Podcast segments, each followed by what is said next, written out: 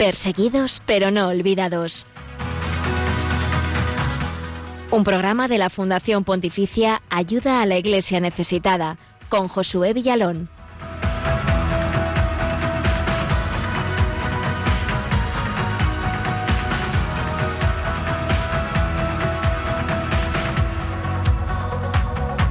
Muy buenos días, feliz eh, día de la Virgen del Rosario a todos. Bienvenidos a este programa que es puente de oración, información y caridad con la Iglesia pobre y perseguida en el mundo. Y en este jueves 7 de octubre también eh, se va a tener lugar un importante encuentro, una oración por la paz en la que va a participar el Papa Francisco como parte de un encuentro de oración organizado por la comunidad de San Egidio desde Roma. La oración tendrá lugar esta tarde en la plaza junto al Coliseo de Roma. A propósito de la 35 edición de este evento en el que Sumo Pontífice se reúne con líderes de otras religiones, entrevistamos a Tiscar Espigares, profesora titular de Ecología en la Universidad de Alcalá y miembro de la comunidad de San Egidio. Y de Roma, y de Roma vamos a África, exactamente a Sudán, porque allí se vive un importante periodo de transición hacia la democracia, en el que la Iglesia Católica apuesta por la formación y la evangelización, más que nunca desde los sudaneses. Y quien conoce perfectamente la realidad de este país y es uno de los artífices de esa evangelización es el padre Jorge Naranjo, misionero comboniano que lleva 13 años en Sudán.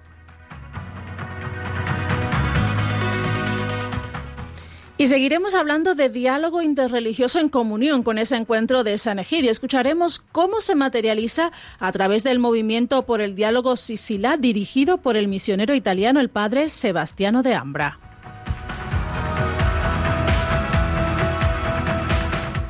Y cerca de ti tenemos una invitación muy especial.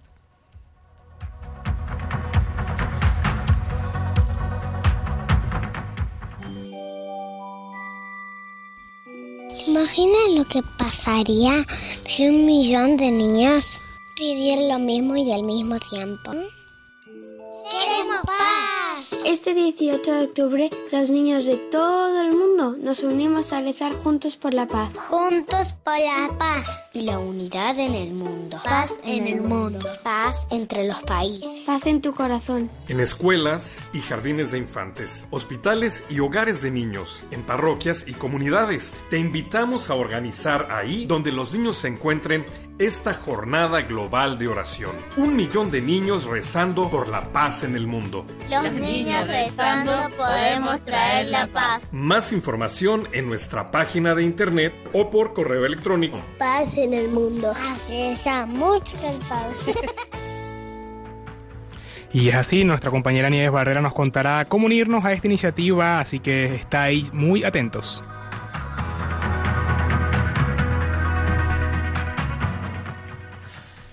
Y con esta invitación eh, celebramos este 7 de octubre a la Santísima Virgen del Rosario. A ella nos encomendamos hoy y siempre y encomendamos especialmente desde nuestro programa a todos los cristianos pobres y perseguidos alrededor del mundo, hermanos nuestros, que están dando testimonio con sus vidas de una fe fuerte en Jesucristo.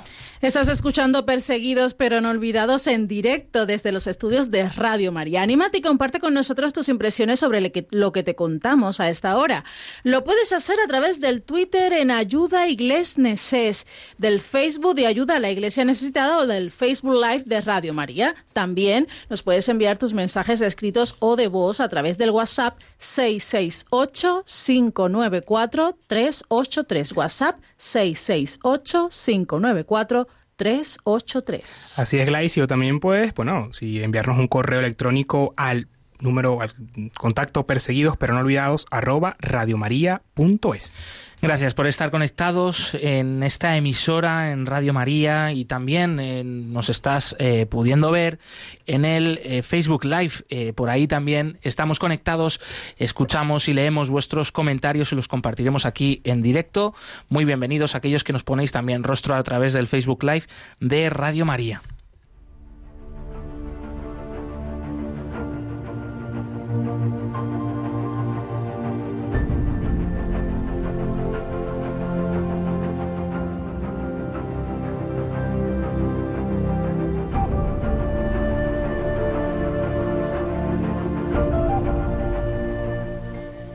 Ayer y hoy, 6 y 7 de octubre, se está celebrando en Roma el encuentro Pueblos Hermanos Tierra Futura organizado por la comunidad de San Egidio. Eh, tienen lugar distintas eh, charlas, conferencias, mesas redondas para profundizar en el diálogo interreligioso como la clave para la paz y para un mundo de hermanos. Hemos hablado con Tiscar Espigares, ella es la representante de la comunidad de San Egidio en España, para ahondar un poquito más en este encuentro que tiene como colofón la oración por la paz esta misma tarde desde el Coliseo de Roma, en la que va a participar el Papa Francisco y otros líderes de las principales religiones del mundo, como es el imán de Al-Azhar del Cairo, máximo representante del Islam suní a nivel mundial, y también otros representantes del judaísmo, del hinduismo y del budismo. Y en primer lugar le preguntábamos a Tiscar si, eh, aparte de esta oración por la paz, en qué consistía este encuentro y qué otras actividades se iban a desarrollar en estos días. El acto del Coliseo, en el que intervienen Andrea Riccardi, fundador de San Egidio, y Angela Merkel, es el colofón de dos días de encuentro y de diálogo entre destacados representantes de las grandes religiones mundiales y del mundo laico, como políticos, filósofos, con el fin de buscar juntos caminos de paz. El de este año es la 35 edición desde la histórica jornada de Asís de octubre de 1986, cuando San Juan Pablo II convocó a los líderes de las grandes religiones mundiales para rezar juntos por la paz. Cada año, después de aquel primer encuentro, la comunidad de San Egidio ha continuado ese camino de diálogo entre las religiones, convocando en diferentes ciudades del mundo estos encuentros en el espíritu de Asís. El encuentro de este año, que lleva por título Pueblos Hermanos Tierra Futura, comenzó ayer miércoles con una asamblea inaugural en la que intervinieron Marco Impayazzo, presidente de San Egidio, el patriarca ecuménico de Constantinopla, Bartolomé I, el arzobispo de Canterbury, Justin Welby, el presidente de la Conferencia de Rabinos Europeos, o el jeque vicario del gran imán de la Universidad de Al-Azhar y el ministro de la Tolerancia y la Convivencia de los Emiratos Árabes Unidos. Todos se interrogaron sobre cómo volver a empezar juntos para construir un mundo más fraterno después de la pandemia. El encuentro del Coliseo ha sido precedido por cuatro mesas redondas durante la mañana en las que se ha debatido sobre el cuidado de la casa común, el futuro que queremos o la necesidad de recuperar el sentido del nosotros. Y se han confrontado las visiones de las diferentes culturas y religiones. Y por último, diferentes momentos de oración, cada religión ha rezado su, según su propia tradición y donde la oración ecuménica de los cristianos ha sido presidida por el Papa Francisco. El diálogo interreligioso es fundamental para la paz, también para el respeto de los derechos humanos, derechos humanos como la libertad religiosa. Y Tiscar eh, preguntábamos si eh, se podía podía poner algún ejemplo en concreto sobre la misión de San Egidio para poner rostro a esta importancia del diálogo. A este mundo globalizado en que vivimos le falta un alma. La, globalización ha convertido el mundo en un gran mercado. Las multinacionales venden sus productos en cualquier rincón del mundo, pero falta globalizar la solidaridad, falta globalizar el sentido de fraternidad, el sentido de un destino común. Asistimos a la globalización de la indiferencia, en la que se pisotean muchos derechos humanos, como el derecho a vivir en paz. Se levantan continuamente muros impidiendo que las personas que huyen de los países en guerra puedan encontrar un puerto de paz se pisotea el derecho a la salud. Porque, por ejemplo, ¿qué ha pasado con las vacunas del COVID en los países pobres? ¿O qué pasa con los medicamentos para tratar el SIDA en los países también más pobres? ¿O la medicina que nos ha permitido conquistar más años de vida? Pero esos años se viven como un naufragio. Y si no, que se lo digan a todos los ancianos que viven apartados en esas macro residencias. Falta un alma a este mundo nuestro. Y ese alma es lo más valioso que pueden ofrecer las religiones, religiones que hablan de paz, que hablan de unidad de la familia humana, que hablan de un Dios Padre que hace de nosotros hermanos. Por eso el diálogo entre, entre las religiones es fundamental para construir un mundo más humano. San Egidio tiene muy presente el ejemplo de los mártires y los cristianos perseguidos como testimonio de la fidelidad del Evangelio y caridad hacia todos los seres humanos. ¿Qué podemos aprender de ellos para abrirnos al diálogo en países donde aparentemente no existe un conflicto entre religiones ni necesidad de diálogo? Mm, el testimonio de los mártires es nuestra herencia, es un legado que debemos conocer y hacer nuestro. Es el testimonio de hombres y mujeres que no antepusieron su vida por encima de la vida de otros. hombres y mujeres que prefirieron salvar el amor y la paz antes que salvar su propia vida. Las vidas de los mártires hablan siempre de paz y de perdón, jamás de venganza. Baste recordar el testamento espiritual del padre Cristian de Chergier, prior de los trapenses de Notre Dame del Atlas, asesinados en Argelia en 1996. Sus palabras muestran que fueron mártires por el diálogo, asesinados porque no renunciaron a amar a gente de otra religión. Y es que los mártires no piden venganza, sino que muestran la fuerza del amor. Yo diría que el diálogo es siempre necesario, porque la falta de diálogo es terreno fértil para que germinen conflictos. El diálogo no solo es el camino seguro para resolver conflictos, sino que además previene conflictos, porque fortalece las relaciones, impide el aislamiento y ayuda a mirar al otro como hermano. Ante el resurgimiento del fanatismo religioso, como estamos viendo, la respuesta es precisamente el espíritu de Asís, es decir, caminar juntos entre creyentes de diferentes religiones, no solo en el respeto mutuo y en el diálogo, sino también en la amistad. El sentido de las reuniones anuales convocadas por San Egidio es precisamente construir lazos personales de amistad entre los líderes religiosos y mostrar sin ambigüedades que ninguna guerra es santa, que solo es santa la paz. A propósito de ese encuentro que tiene lugar estos días 6 y 7 de octubre en el que participa el Papa Francisco y líderes eh, políticos y de otras religiones, también líderes culturales, eh, entrevistamos a Tiscar, que es miembro de la comunidad San Egidio. Tiscar, ante la situación actual de Afganistán, ¿es posible dialogar con los talibanes o con grupos extremistas? ¿San Egidio, por ejemplo, ha podido desarrollar alguna misión en Afganistán? Mm, si se puede sacar una lección importantísima de la historia reciente de Afganistán, es que la guerra nunca puede ser considerada como instrumento para resolver conflictos. Al contrario, la guerra deja el mundo peor de como estaba, como dice el Papa Francisco en la Fratelli Tutti.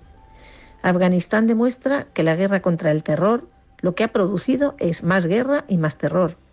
Hace años se hablaba de guerras preventivas, habría que hablar de paz preventiva, de diálogo preventivo. En este sentido, hace falta hablar con todos y con los talibanes, pues también. San Egidio está trabajando por la acogida de los refugiados afganos, promoviendo corredores humanitarios que garanticen su llegada segura a Europa, de modo que puedan ser acogidos e integrados. Pero no solo de aquellos afganos cuya vida corre peligro estando en Afganistán, sino también de muchos refugiados afganos que se encuentran ya en territorio europeo, pero bloqueados en campos de refugiados en condiciones infrahumanas, como en la isla de Lesbos o en otros lugares a lo largo de la ruta balcánica.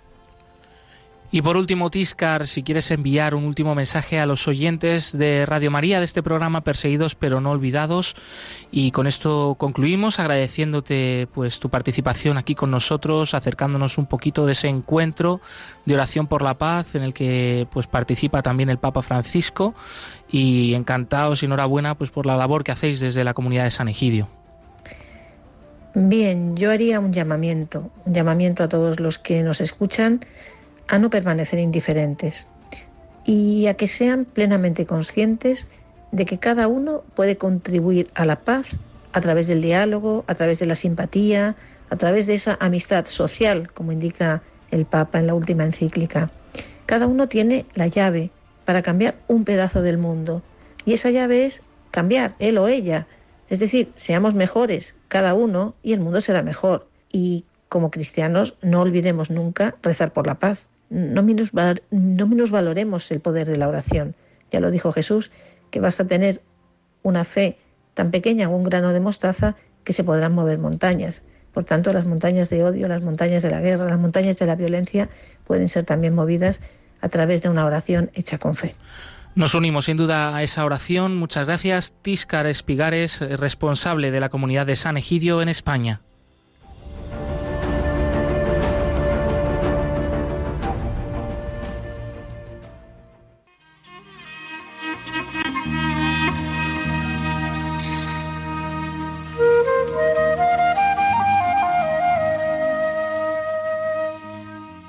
Estamos en la sede de ayuda a la Iglesia necesitada, donde hemos recibido pues una visita de un gran amigo de esta casa, el padre Jorge Naranjo, misionero comboniano en Sudán y director de la Universidad Comboni College en Jartum, en la capital. Jorge, bienvenido un año más. Muchas gracias. Porque esto ya es parece como una visita obligatoria cuando siempre que vienes a visitar España. Sí, vengo cada dos años normalmente y bueno, cuando vengo por aquí pues siempre es un placer eh, celebrar la Eucaristía con los voluntarios y el personal de la Oficina de Ayuda a la Iglesia Necesitada en Madrid, compartir un poco la experiencia de la Iglesia en, Sudán, motivar la oración y, todo el trabajo tan maravilloso que hacéis por, la Iglesia. Hay una imagen que todavía conservamos aquí en nuestra oficina, eh, en la que aparece un sacerdote vestido con su alba, con su estola, confesando a, un adolescente o un adolescente, eh, pues en un, como en la sabana africana, ese sacerdote eres tú. Y la verdad que te tenemos muy presente, eh, pues para sí, para abrir un poco la conversación. Eh, no sé si recuerdas esa foto, en qué momento fue. Sí, pues fue tomada hace 10 años por un equipo de ayuda a la iglesia necesitada que se desplazó entonces para recoger material fotográfico, contenidos, ver un poco los proyectos que Ayuda a la Iglesia Necesitada desarrollaba en Sudán. Y fue tomada en uno de los centros de la parroquia de Masalma, en la ciudad de Ondurman, donde pues la mayor parte de los cristianos que frecuentaban esa misa eh, eran refugiados de Sudán del Sur y algunos desplazados de los montes Nuba. El, centro se llama Marzuk, donde fue tomada esa foto.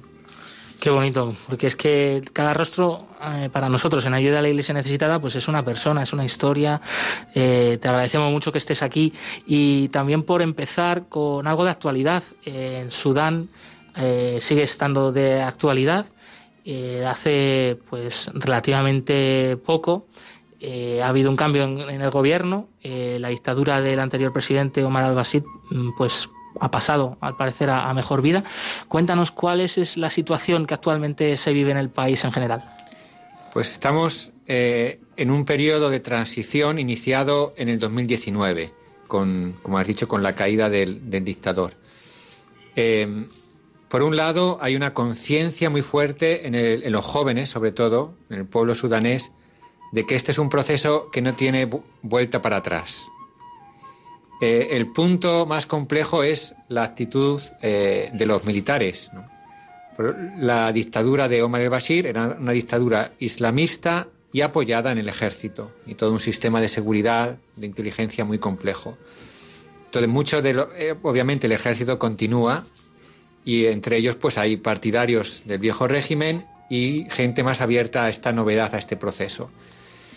Entonces, eh, el punto clave para que este proceso conduzca a una democracia es que los militares cedan algunos de los privilegios que, tienen y, apoyen eh, este proceso pues, de formación de, un parlamento, formación de partidos políticos que lleve pues, a unas elecciones democráticas.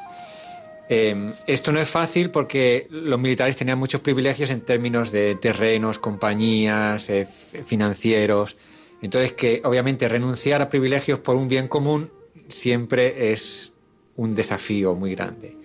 Y en este sentido, la, posición de la eh, comunidad internacional con los ojos muy atentos a, este proceso es muy importante. Eh, tanto a nivel, digamos, socioeconómico, político, como también eclesial, ¿no? que, haya estos ojos eh, atentos al proceso, pues ayuda a que pueda ir adelante ha habido algunos signos de esperanza eh, pues importantes. Habíamos leído en este proceso de transición que con el tema de redactar una nueva constitución eh, se había suprimido, por ejemplo, que el Islam iba a ser eh, la religión de Estado y como que había cierta apertura hacia una mayor libertad religiosa. No sé si esto es así, ¿qué nos puedes confirmar? Sí se tomó una decisión que era cancelar del Código Penal los castigos que eran propios de la ley islámica. Es decir, por ejemplo, pues si una chica no podía ir en pantalones, ¿no? Allí en Sudán era un, vestido considerado indecente y todavía se practicaba el tema de dar latigazos a chicas que iban en pantalón. Oficialmente todavía se podía amputar una mano ¿no? Eh, por robar. Eh, no se podía beber alcohol, ni siquiera los cristianos. Entonces, esos, estos, digamos, delitos propios de la ley islámica han sido cancelados del Código Penal, que es un paso adelante. Ahora se está discutiendo la nueva constitución y ahí es donde hay eh, partidos y grupos que están promoviendo la laicidad del Estado, es decir, que se separe em, la, religión del Estado. Y claro, eso es eh, algo muy complejo porque la mayor parte de la población pues, ha vivido siempre bajo la ley islámica. Hay que pensar que el 60% de la población sudanesa tiene menos de 24 años y por lo tanto toda su vida ha sido durante una, durante una dictadura islamista. Entonces, explicarles que laicidad del Estado no quiere decir dejar de lado a Dios, ¿eh? sino separar la religión de las cuestiones políticas, es decir, que no sea que no se defina Sudán como un Estado islámico. Es un Estado donde hay ciudadanos cristianos y hay ciudadanos musulmanes y hay ciudadanos de, la religión, de las religiones tradicionales. Entonces, ahora hay tensiones porque lógicamente hay grupos que ponen esto como condición para poder negociar un proceso de paz entre los grupos que estaban combatiendo en zonas como el Monte Nuba. Y, hay grupos más relacionados con eh, los grupos islamistas que se resisten a, este paso. Entonces, es un proceso de diálogo, de tensión y, esperemos que, vaya en una buena dirección. ¿Y qué papel juega la Iglesia, la Iglesia Católica, en ese proceso de diálogo, de paz, de transición hacia una democracia en Sudán? Los cristianos en Sudán somos muy poquitos, es decir, hay eh, oficialmente, bueno, también oficialmente depende de quién pida las estadísticas. Probablemente los cristianos los católicos en Sudán somos unos 300.000 locales. Luego está, hay un millón de refugiados de Sudán del Sur y esos, la mayoría son católicos entre estos refugiados de Sudán del Sur. Y luego está la comunidad de eritreos, que la mayor parte son cristianos y una pequeña parte son católicos.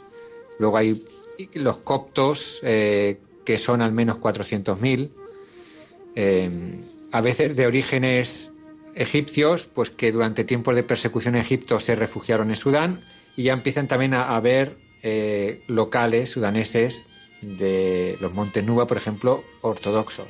Y luego hay iglesias también protestantes, pues presbiteriana, anglicana, evangélica. Esa es un poco la realidad cristiana. Numéricamente no muy significativa. Eh, siempre los ortodoxos han, han estado más posicionados en posiciones, digamos, de influencia política. Eh, también porque entre ellos hay más gente también más, con más capacidad intelectual, con formación académica, profesional. Pues, la Iglesia Católica proviene más de una realidad de refugiados o desplazados, eh, o sea, una realidad de incluso de, pobreza material más aguda. Por lo tanto, es más difícil encontrar entre la comunidad católica gente cualificada para tener una voz en la sociedad. Y ese es un poco uno de los papeles que como universidad intentamos desarrollar, ¿no? apoyar la formación de católicos capaces de tener una voz en la construcción de un Sudán eh, multicultural. Eh. Entonces, lógicamente, dada esta también posición internacional de observación atenta, pues sí tienen cuidado ahora de llamar ¿no? al... hay un organismo que se llama el Consejo de las Iglesias, donde están representadas las diferentes iglesias, las diferentes iglesias, y sí tienen esa consideración de llamarlo para tomar ciertas decisiones, ciertos procesos, eh, de manera que también tengan una aprobación, una bendición eh, internacional. Y hablando precisamente sobre la educación, y como eres director de una universidad, del Comboni College, eh, ¿qué importancia tiene eh, también pues esta misión que hace la Iglesia Católica? Ya lo has comentado un poquito, pero si podrías ampliar un poco más, pues para eh, la convivencia en el país, para esta realidad que se está viendo actualmente en Sudán y también para los propios cristianos de Sudán. La educación ha sido la clave de la presencia de la Iglesia en Sudán por muchos años, porque ya desde, digamos, eh, el inicio del siglo XX, pues las primeras escuelas privadas eh, fueron las propuestas por las diferentes iglesias, incluida la católica. Entonces, en esa época era la única alternativa para tener una educación de calidad. Y, y bueno, pues eh, eso se ha reconocido mucho por parte de la población local. incluso, pues esas escuelas han acogido muchísimos musulmanes que luego se han convertido en los primeros líderes del Sudán independiente desde los años 50-60. Damos las gracias al padre Jorge Naranjo, misionero comboniano, eh, director de la Universidad Comboni College en Jartum, en la capital de Sudán, por haber compartido con nosotros esta entrevista, por su tiempo y por supuesto pues asegurarles desde aquí nuestras oraciones por la Iglesia en Sudán y que pues todos una invitación a estar atentos a lo que está pasando en este país de África en ese proceso de transición hacia una democracia después de muchos años de dictadura y también de fuerte pues eh, falta de libertad religiosa en el país. Así que un fuerte abrazo y hasta la próxima para el padre Jorge Naranjo.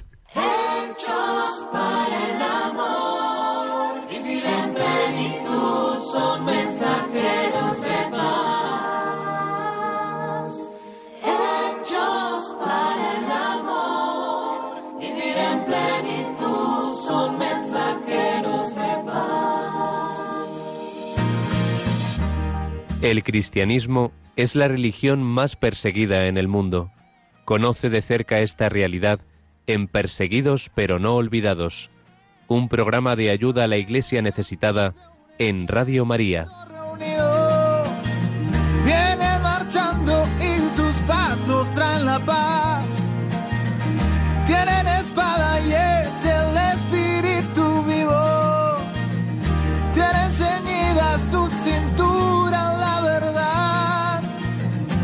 Su estandarte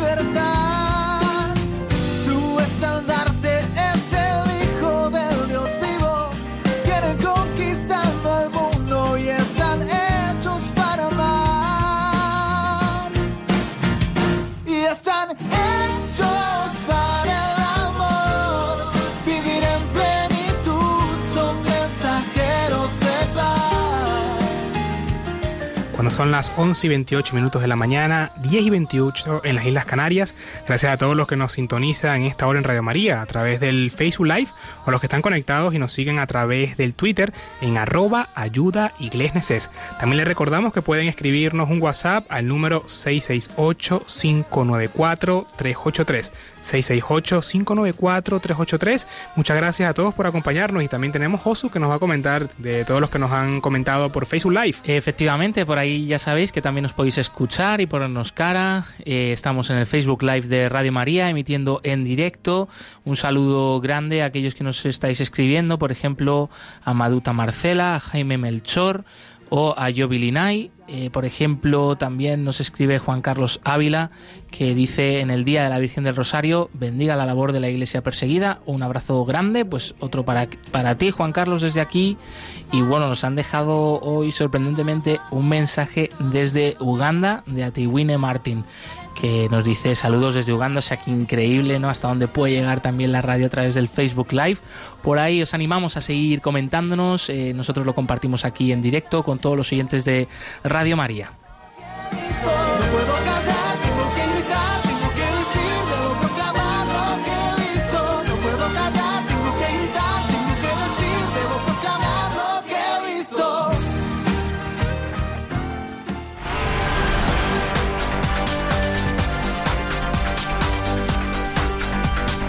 Queremos que sea noticia.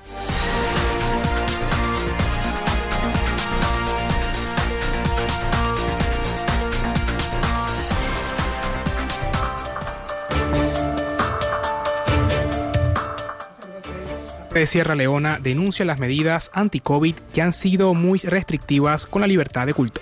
Los médicos y científicos de Sierra Leona que han afrontado el inicio de la actual pandemia del COVID-19 han reutilizado algunas de las medidas que se tomaron en el país ya durante la epidemia del ébola para evitar que se repitiera la tragedia que ocurrió entre 2014 y 2016 y que mató a más de 3.500 personas. Durante la visita a la sede internacional de la Fundación Pontificia Ayuda a la Iglesia Necesitada, el padre Peter Conte, director de Caritas en Freetown, Sierra Leona, ha explicado que entre las medidas adoptadas rápidamente estaba el confinamiento de las personas infectadas y la cuarentena de las personas con las que hubieran estado en contacto.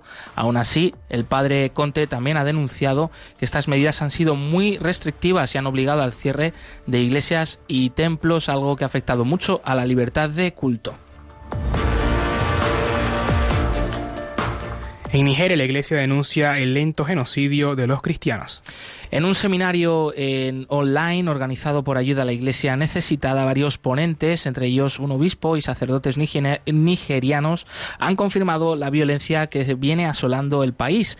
La Iglesia Católica nigeriana afirma que los cristianos de su país son víctimas de un proceso de limpieza étnica a manos de los musulmanes fulani con la complicidad del Estado, que no se debe únicamente a enfrentamientos por las tierras entre pastores musulmanes y agricultores cristianos. No se trata solo de cuestiones de pastoreo, para mí esto es una guerra religiosa, así ha afirmado el obispo de la diócesis de Makurdi en el estado de Benue, en el centro norte del país, Monseñor Wilfred Anagbe.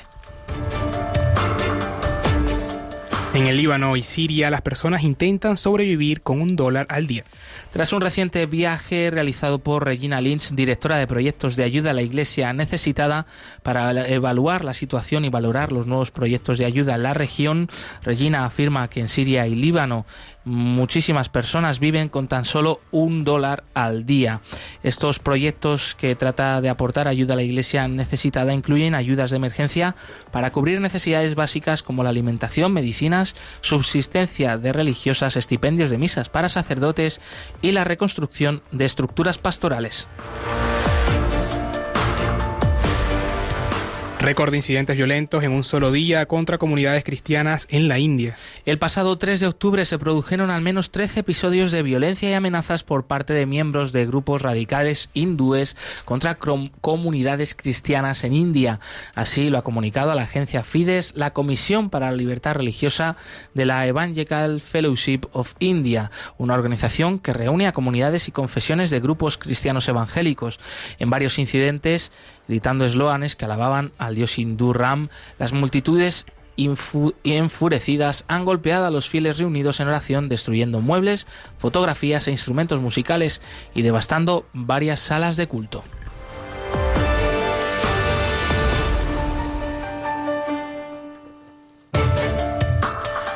Hasta aquí la actualidad de la iglesia pobre y perseguida de esta última semana. Más información en ayuda a la iglesia necesitada.org.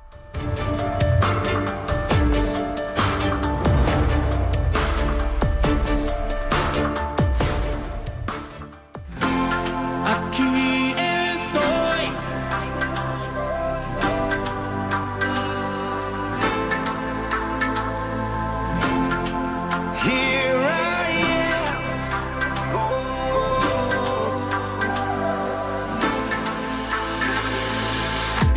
servirte con mi vida. Todos los días. Hacer tu voluntad hasta la eternidad. Estoy, I surrender all I am now. Oh. To proclaim your word to all the world. Señor.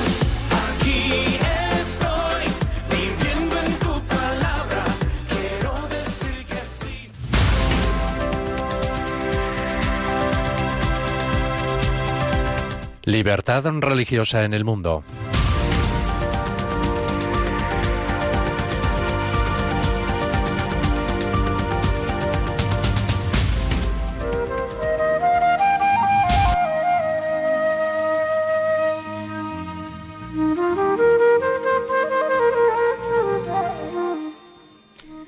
Finales de diciembre de 2019, Estados Unidos retiró a Sudán de su lista de países de especial preocupación y lo incluyó en la lista de vigilancia especial.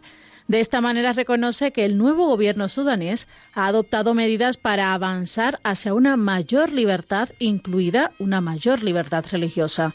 La situación en la región sudoccidental de Darfur es especialmente preocupante.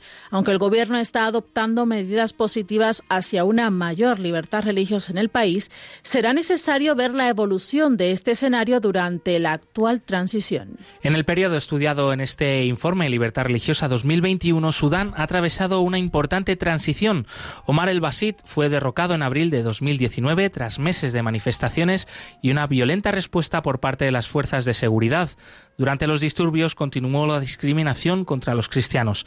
Antes de las manifestaciones, los cristianos denunciaron violaciones a su libertad de culto, arrestos de pastores y confiscación sistemática de las propiedades de la Iglesia. En octubre de 2018, agentes del Servicio de Inteligencia y Seguridad Nacional arrestaron en la localidad de Darfur a 13 cristianos. Tres de ellos eran cristianos de origen y fueron puestos en libertad enseguida, pero el resto, conversos desde el Islam, fueron liberados después de ser apaleados y obligarles a prometer que iban a renunciar a su nueva fe.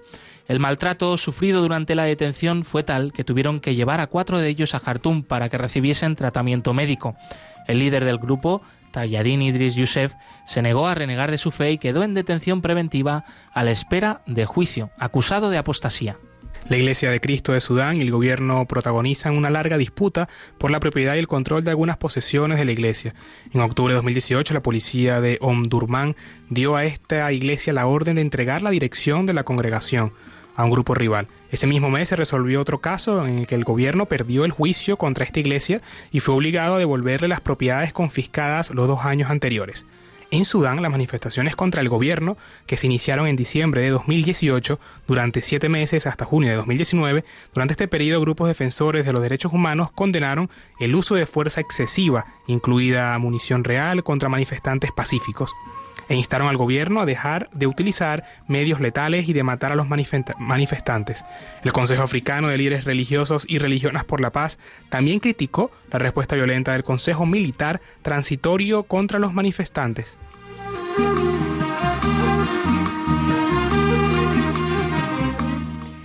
En febrero de 2019, las fuerzas de seguridad lanzaron gases lacrimógenos en una importante mezquita de Jartum al terminar las oraciones del mediodía del viernes e hirieron a muchos fieles. Los representantes musulmanes condenaron esas actuaciones que violan la sacralidad de las mezquitas.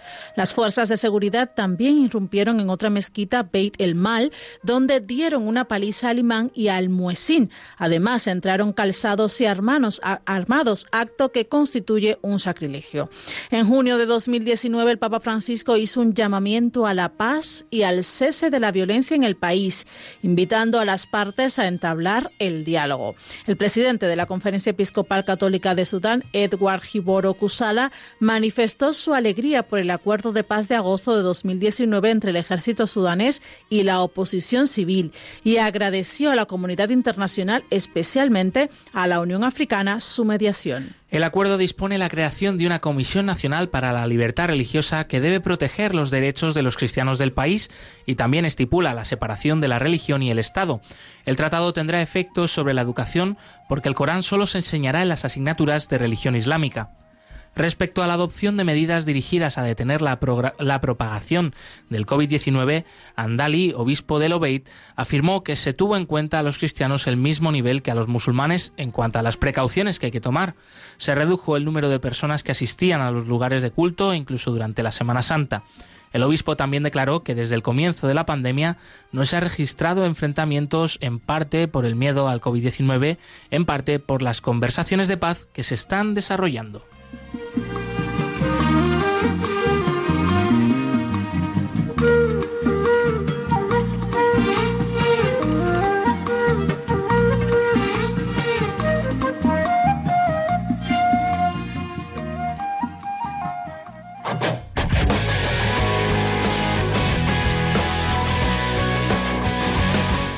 Testigos del siglo XXI.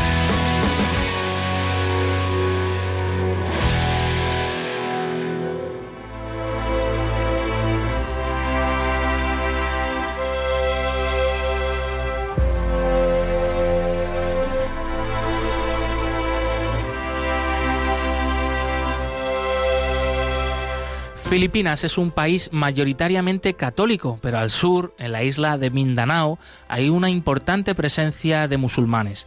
En los primeros años de este siglo XXI se dio comienzo a una represión total por parte del gobierno filipino contra grupos independentistas eminentemente musulmanes. La respuesta fue la llamada a la Guerra Santa por parte del grupo de corte yihadista Frente de Liberación Islámica Moro. Como consecuencia, cientos de miles de personas se quedaron sin hogar. La guerra desencadenó una gran crisis económica.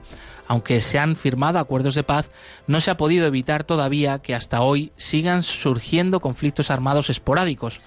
El movimiento por el diálogo Silsila, dirigido por el misionero italiano del PIME, el padre Sebastiano Dambra, se ha propuesto mejorar las relaciones entre cristianos y musulmanes en esta región de Filipinas, promoviendo una comprensión mutua más profunda. Estamos en Harmony Village, en Zamboanga, Mindanao, en Filipinas. Hacemos nuestro mejor esfuerzo para compartir nuestra ayuda de todas las formas posibles. Tenemos algunas actividades en marcha a pesar de la crisis del coronavirus. Hay muchas buenas historias que se han llevado a cabo entre musulmanes y cristianos y personas de otra fe. El movimiento Silsila cuenta con el total respaldo de la Conferencia Episcopal Filipina. El centro de este movimiento se compone de varios pequeños edificios construidos con materiales ligeros que albergan viviendas, oficinas, una biblioteca, una iglesia y también una mezquita. En la historia de Silsila no todo ha sido positivo. En 1992 fue asesinado por desconocidos el compañero del padre Sebastiano, el sacerdote Salvatore El padre Sebastiano Dambra sigue convencido hasta hoy de que las fuerzas extremistas querían señalar con el asesinato de este sacerdote que en Zamboanga no son bienvenidos los extranjeros ni las personas abiertas al diálogo. Pero Silsila sigue adelante y Silsila dirige un programa muy extenso con campamentos, seminarios, foros, talleres, escuelas para pobres, alimentación de niños malnutridos, atención sanitaria alternativa y agricultura ecológica. Además, existe un programa especial para la juventud dirigido sobre todo a los estudiantes universitarios, ya que tiene por fin promover la cultura del diálogo mediante el estudio y el ocio compartido. La juventud es el futuro de Mindanao y de las relaciones que mantienen los jóvenes entre ellos también depende el futuro que traerá una coexistencia pacífica o una continuación del odio y la violencia. Además, todos los futuros sacerdotes de Mindanao participan en el programa de Silsila para la sensibilización acerca de los problemas interreligiosos. Han continuado con esta misión a pesar de los nuevos desafíos hoy con el tema de la crisis del coronavirus. Espero y rezo para que realmente esta crisis nos ayude a fortalecer la unidad para el odio, la persecución y el prejuicio que a veces tienen lugar. Y tenemos que ser ejemplo, realmente estamos felices por la iniciativa que ayuda a la iglesia necesitada está haciendo para comunicar este espíritu de solidaridad. Como comenta el padre Sebastiano de Ambra, en general el interés por la oferta de Silsila sigue en aumento y también es eh, muy interesante para las autoridades. Así, el padre Sebastiano es optimista en lo que los esfuerzos en aras de la paz se refiere. Según él, mantener un diálogo es como escalar una montaña, cuesta subir, pero en algún momento se llega a la cima. El padre Sebastiano se ha dirigido a ayudar a la iglesia necesitada para continuar con esa colaboración en los cursos y también en el mantenimiento del centro. Ayuda a la Iglesia Necesitada considera que se trata de un proyecto con mucho futuro, así que colabora estrechamente para sostener el diálogo interreligioso del movimiento Silsila desde Filipinas.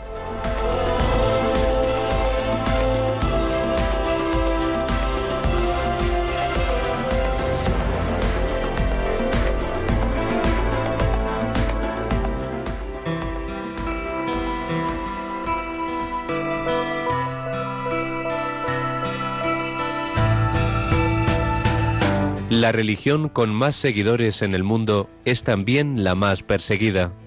Descubre la realidad de los cristianos perseguidos y necesitados en Perseguidos pero no olvidados, un programa de ayuda a la Iglesia necesitada en Radio María.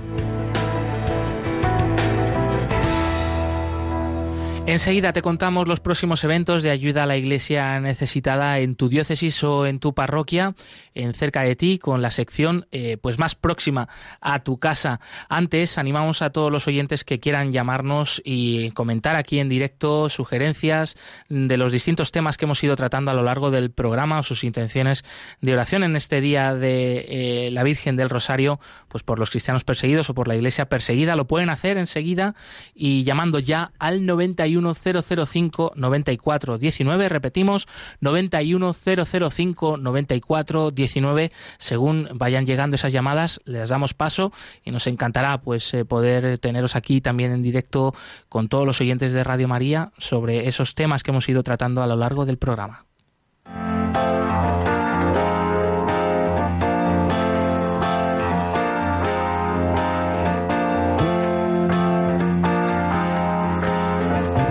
Cerca de ti.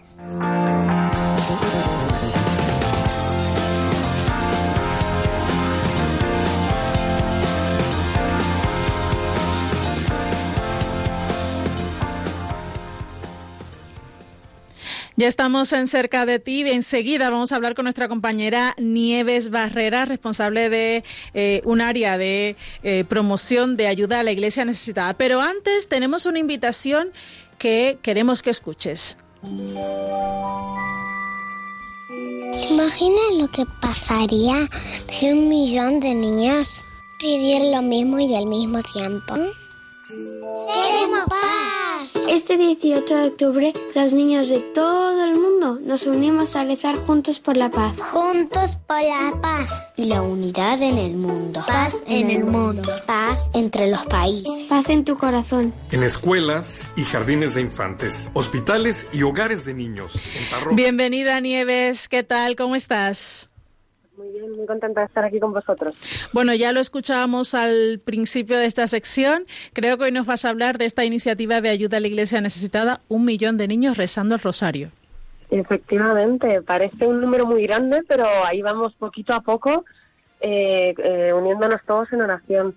Y es una, una, una acción que hacemos desde hace varios años. Y para que se hagan una idea, los oyentes, el año pasado niños de hasta 136 países se unieron a esta campaña de oración para rezar por la paz. Había niños de, se registraron en la página web que en la que se pueden unir, ¿no? Incluso de países como Siria, Irak, Armenia, Nigeria o Congo, los niños se unieron a la oración. Una, una actividad preciosa para, para pedir por la paz. ¿Y cómo se pueden, eh, eh, pueden obtener más información aquellos colegios, eh, aquellas familias que se quieran unir especialmente este día? ¿Cómo lo pueden hacer? Pues mira, nosotros estamos, eh, tenemos unos materiales además para enviar a los colegios y pueden o bien meterse en la página web donde pueden ver la información o bien llamarnos y decirnos mi colegio quiere apuntarte y rápidamente nos pasan la información a los responsables de promoción y por un correo electrónico les mandamos todo. Eh, o bien, bueno, iremos mandando a, los responsables. Cualquier persona siempre puede contactar con nosotros por medio de la página web, por medio de nuestro teléfono y para unirse a esta actividad tan bonita que ya están montones de colegios en marcha, ¿eh? Pues sí. Nos alegra muchísimo saber y desde aquí animar a todos los que nos están oyendo también que puedan formar parte de algún otro grupo pues de pastoral con niños de primera comunión eh, o algún otro grupo que eh, también se pueden unir a esta iniciativa que es muy sencillo a través de la web de ayuda a la iglesia necesitada.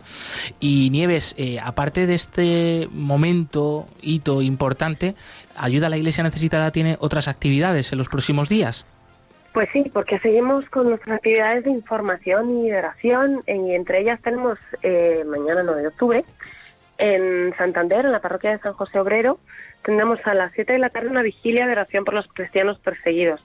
Nos unimos a adultos, jóvenes, pequeños y todos los que quieran, ¿no? Y luego también el eh, del 10 al 12 de octubre en Cangas de Onís habrá unas Eucaristías con el cáliz profanado por el Estado Islámico en, en, en Irak y serán el domingo 10 de octubre las Eucaristías desde por la mañana hasta por la tarde y el lunes y martes también lo mismo en los horarios de la parroquia. Y podrán ver ese este bueno será en la Basílica de Santa María la Real en el santuario de Covadonga. Y podrán ver este cáliz que estará expuesto y que es testigo de, de, de, la violencia que sufren estos países en los que hay persecución, pero de la esperanza de los cristianos, que, que siguen siendo fieles a pesar de esa violencia. ¿no?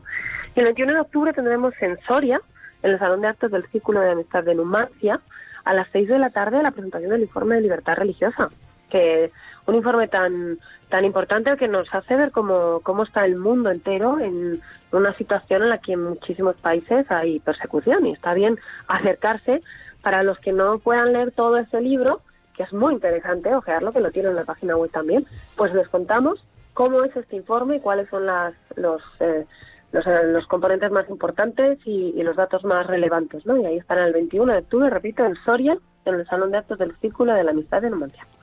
Estamos muy pendientes, eh, por supuesto, de esa agenda de ayuda a la Iglesia necesitada, que todos nuestros oyentes la tienen disponible en la web, ayuda a la iglesia necesitada.org, en el apartado Agenda y Eventos. Eh, Nieves, ¿algo más que añadir por esta semana? Nada más, por, por ahora tenemos esto, que les esperamos a todos. Muy bien, pues muchísimas gracias una vez más. Nieves Barrera, compañera de promoción de Ayuda a la Iglesia Necesitada. Un fuerte abrazo y hasta la semana que viene. Hasta la semana que viene.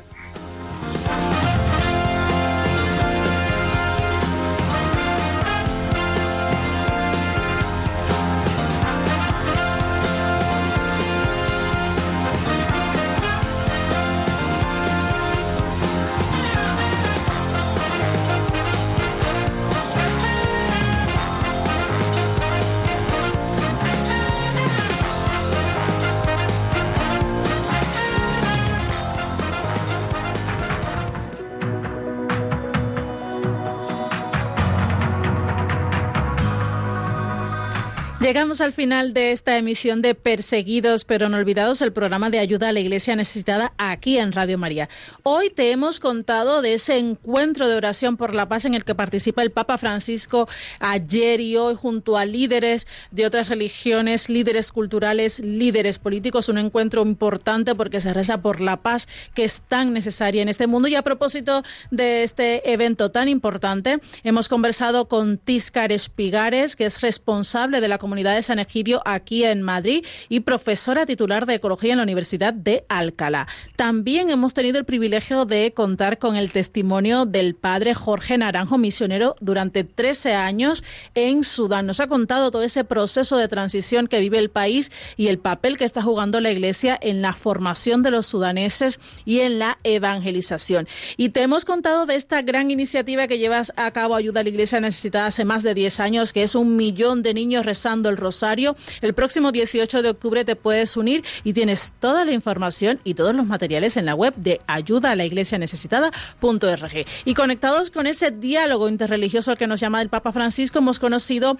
pues el movimiento Silsila en Filipinas, que es ejemplo de cómo la unión entre varias religiones puede hacer una sociedad mucho mejor.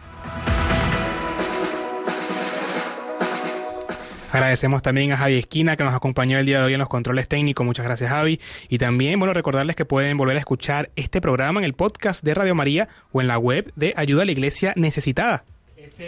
Este programa que recordamos ha sido nuestro primer programa de la nueva temporada de Radio María. Nos encanta pues saber que un año más estamos acompañándoos en esta gran casa que es la casa de todos porque es la casa de nuestra madre en Radio María. Encomendad mucho por favor esta nueva temporada, especialmente a los compañeros que han comenzado programas nuevos que se estrenan aquí en Radio María. Eh, de nuestra parte pues muchísimo ánimo y por supuesto también nuestras oraciones y encantados de estar ya en nuestro sexto año con vosotros desde Perseguidos pero no olvidados. Recordamos que continúa aquí la programación con el rezo del Ángelus. Nosotros nos volvemos a escuchar y a ver el próximo 14 de octubre, jueves, a la misma hora, a las 11 de la mañana. Movidos por el amor de Cristo al servicio de la Iglesia que sufre. Un fuerte abrazo y hasta pronto. Adiós. Concluye en Radio María, Perseguidos pero no olvidados un programa de la Fundación Pontificia Ayuda a la Iglesia Necesitada, con Josué Villalón.